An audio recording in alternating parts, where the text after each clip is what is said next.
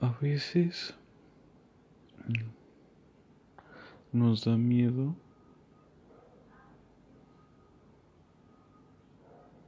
lo poco poderosos que somos, pero al mismo tiempo a veces somos tan poderosos como dioses. Me explico. Imagínate con el fin alguien lo agarra y lo pone en la tierra. ¿Qué puedo hacer?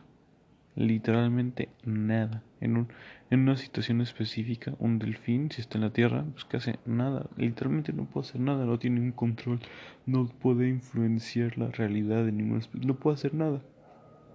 Ya, se muere todo feo, ok. Pero ahora, ¿qué pasa si un delfín está en el agua? Es una criatura majestuosa, llena de poder, puede cambiar el ambiente, va entre las olas, crece, deshace. Por ejemplo, un humano, un humano si de repente apareciera y estuviera en una habitación sellada, ni siquiera hubiera una puerta, simplemente sellada. Pues qué va a hacer? Pues no, pues que se le acabe el oxígeno y se muere, o sea, literalmente no hay nada que pueda hacer, ¿sabes?